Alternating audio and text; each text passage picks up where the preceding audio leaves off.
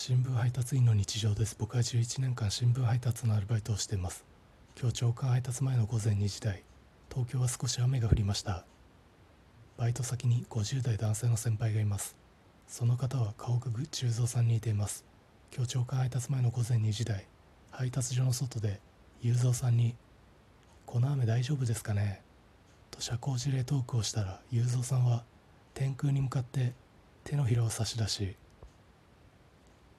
この雨すぐやむ」と言いました。雄三さんが天空に向かって手のひらを差し出している仕草がワンピースの天候を従える海賊四皇ビッグマムのように見えて強さを感じました。ワンピースあんまりという方に四皇を説明するとワンピースの後半の海に出てくる4人の大海賊のことでハリウッドでいうトム・クルーズブラッド・ピットジョニー・デップレオナルド・ディカプリオクラスの海賊だと思ってください。世界四大料理でいうフランス料理イタリア料理和食